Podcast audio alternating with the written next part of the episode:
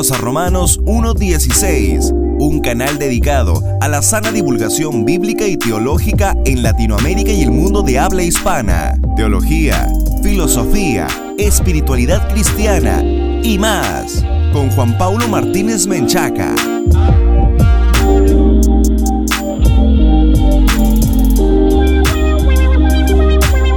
Sean todos ustedes bienvenidos a un nuevo programa de Romanos 1.16. Gracias a todos los que nos están escuchando desde Radio Faro de Gracia, desde Delaware, Estados Unidos, para todo el mundo. También a los amigos y amables oyentes que nos escuchan en Guayaquil por el 99.7 FM, Radio Élite, con nuestro amado hermano Gustavo Cisneros a quien le mandamos un fraternal saludo y por supuesto a toda nuestra audiencia de Romanos 1.16 en Tegucigalpa, Honduras, desde Radio Jalel para todo el mundo a través de internet. Un fraternal saludo también a todos los que nos oyen desde nuestro sitio web oficial en www.jpaulomartinez.com. Entre las novedades teológicas han surgido algunas con el paso del tiempo que dicen que la alta estima que dentro del protestantismo se le tiene a la Sagrada Escritura fue un invento protestante, que en el primer siglo de historia de vida de la Iglesia, pues no se creía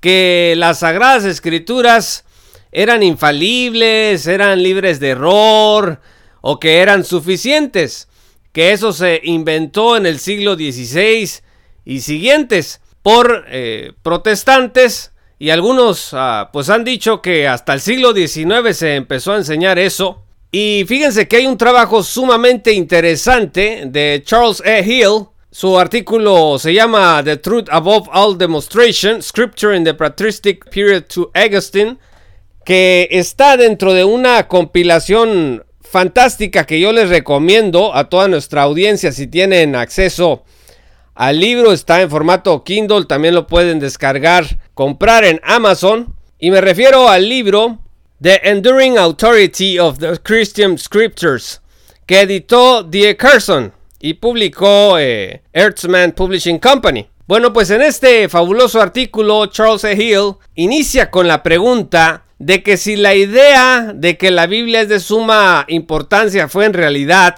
un invento protestante. Miren amigos, en primer lugar, la iglesia cristiana, más que construir su doctrina de las Sagradas Escrituras, la heredó.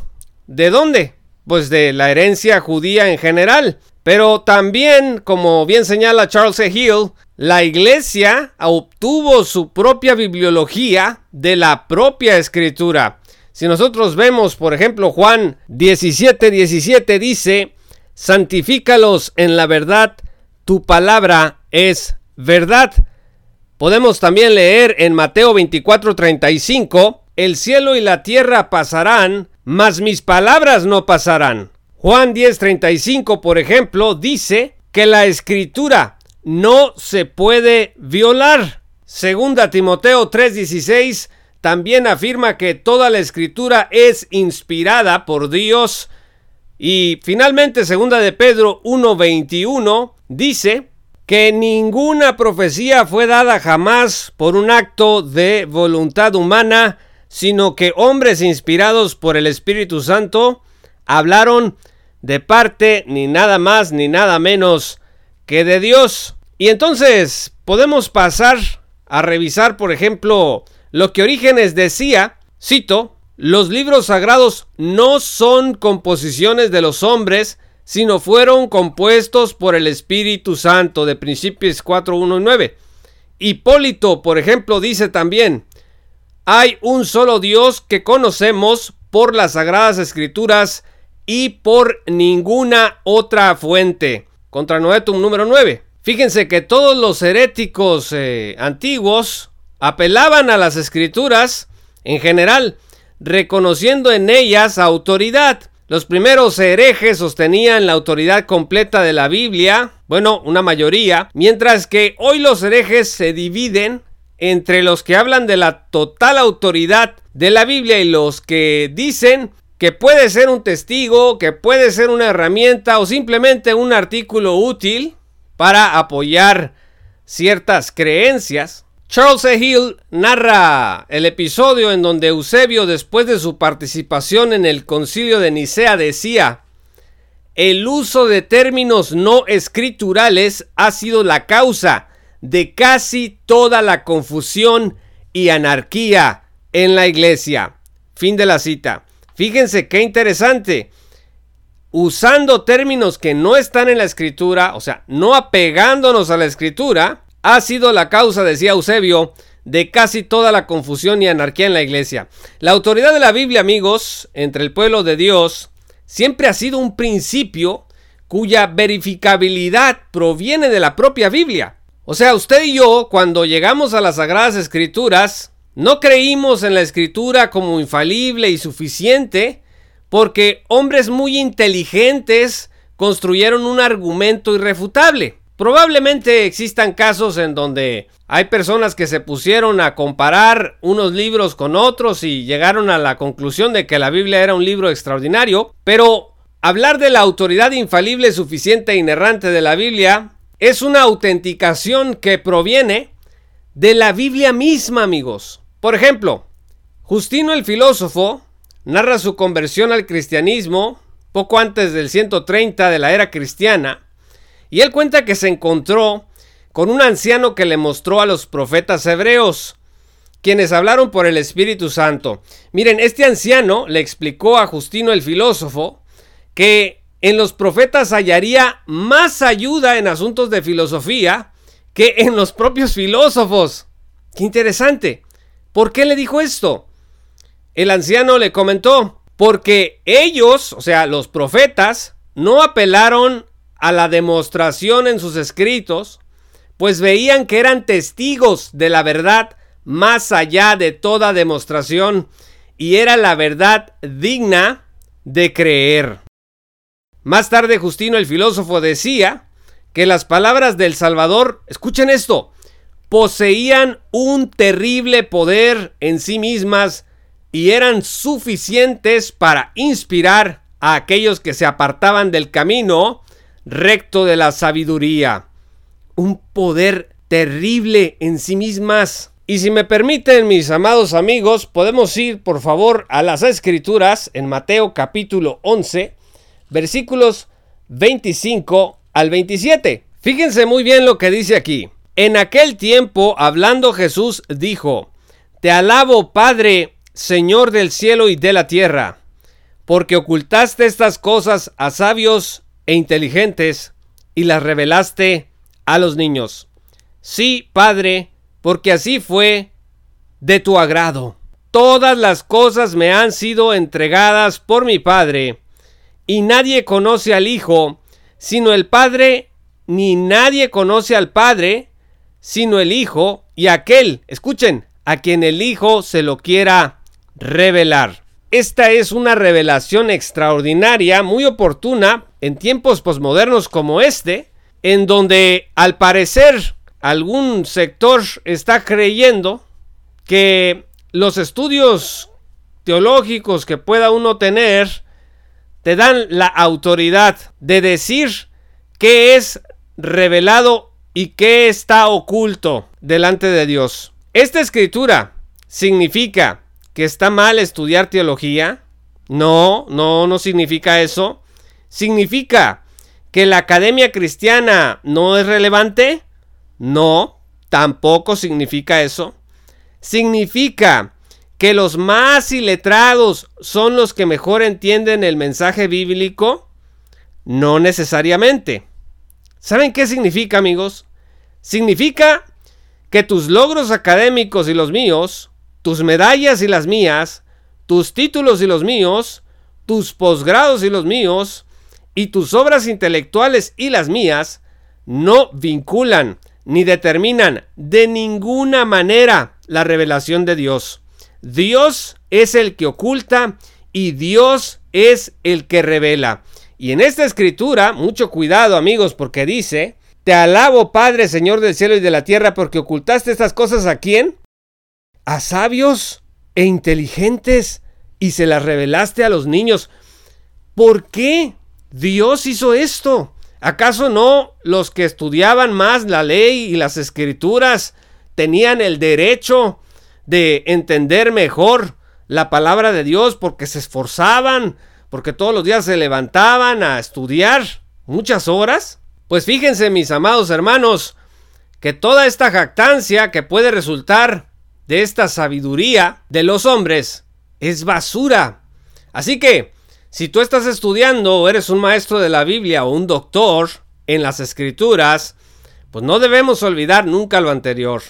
Esto nos va a mantener humillados hasta que el Señor regrese o nos encontremos con Él en la gloria. Como decía Justino el filósofo, la palabra, no la academia, ¿eh? La palabra tiene un terrible poder y es suficiente. Justino el filósofo cuenta que el anciano le dijo que también, además de enfrentarse a la escritura y sentir ese poder tan terrible, pidiera iluminación para entender a los profetas, porque estas cosas, le decían, no se pueden entender o percibir por todos, sino solo por aquellos a los que Cristo imparte su sabiduría. A ver amigos, el texto que vimos en Mateo 11, fíjense lo que dice el versículo 27. Todas las cosas me han sido entregadas por mi Padre, y nadie conoce al Hijo sino el Padre. Y escuchen, nadie conoce al Padre sino el Hijo y aquel a quien el Hijo se lo quiera revelar. Y esa es la razón, amigos, por la cual todos conocemos personas que tienen un nivel académico estratosférico en materias que nosotros ni entendemos en lo más básico, pero no confiesan a Cristo como Señor y Salvador.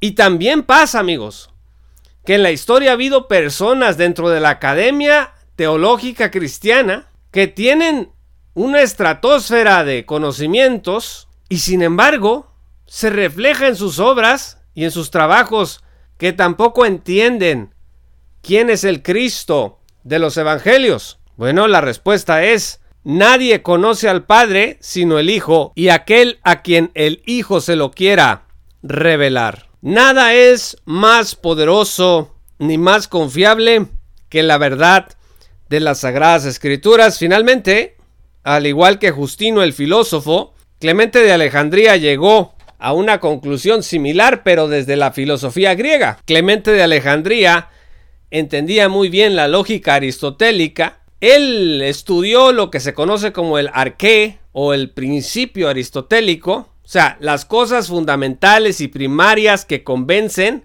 convencen sobre ninguna otra fuerza que no sea propia de sí misma. Los primeros principios en filosofía pues no se pueden demostrar. Y Clemente de Alejandría vio en esta filosofía, en esta lógica, que el primer principio debía de ser lo que Dios decía en su palabra. La fe en la verdad de la Biblia no exigía para Clemente de Alejandría ninguna comprobación. Y bueno, si nosotros vamos a Juan capítulo 20, versículo 29, vamos a encontrar la siguiente declaración. Jesús le dijo, porque me has visto, has creído, dichosos los que no vieron y sin embargo creyeron.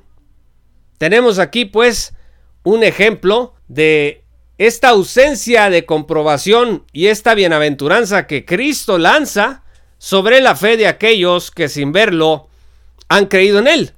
Entonces, si la escritura debe apoyarse en algo que no sea su propia fuerza, la propia fuerza de su verdad e inerrancia, entonces no podría fungir como primer principio en estos términos de lógica aristotélica. Por supuesto que hablando en términos objetivos y proposicionales es que estamos diciendo estas cosas sobre la Biblia, porque Dios trasciende y existe mucho antes de que la revelación fuese entregada, pero Él se revela a nosotros a través de esa revelación especial.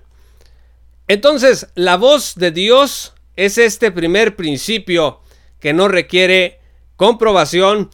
Esta voz de Dios que Clemente de Alejandría encontraba en los evangelios y en los benditos apóstoles. Estos son nada más algunos de los ejemplos de cómo Durante la patrística se percibía la escritura en la iglesia y nosotros no inventamos a la iglesia, amigos, cuando nosotros llegamos a la fe cristiana, hay muchos años atrás ya de historia, varios siglos de historia, y haremos bien en revisarla con cuidado y procurar no apartarnos de aquellas cosas que son esenciales a nuestra fe cristiana. Si hacemos eso, daremos paso seguro y seremos bienaventurados al creer.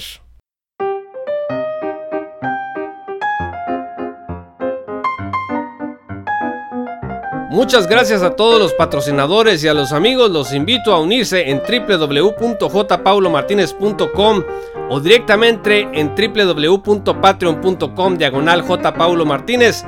Únete desde un dólar al mes y recibe recursos exclusivos que te permitirán estar mejor preparado para enfrentar los desafíos que presenta la posmodernidad. Hasta pronto. Esto fue Romanos 1.16 con Juan Paulo Martínez Menchaca. Únete como patrocinador y apoya la sana divulgación bíblica y teológica en América Latina. Búsquenos y síguenos en nuestro sitio web oficial, redes sociales y otras.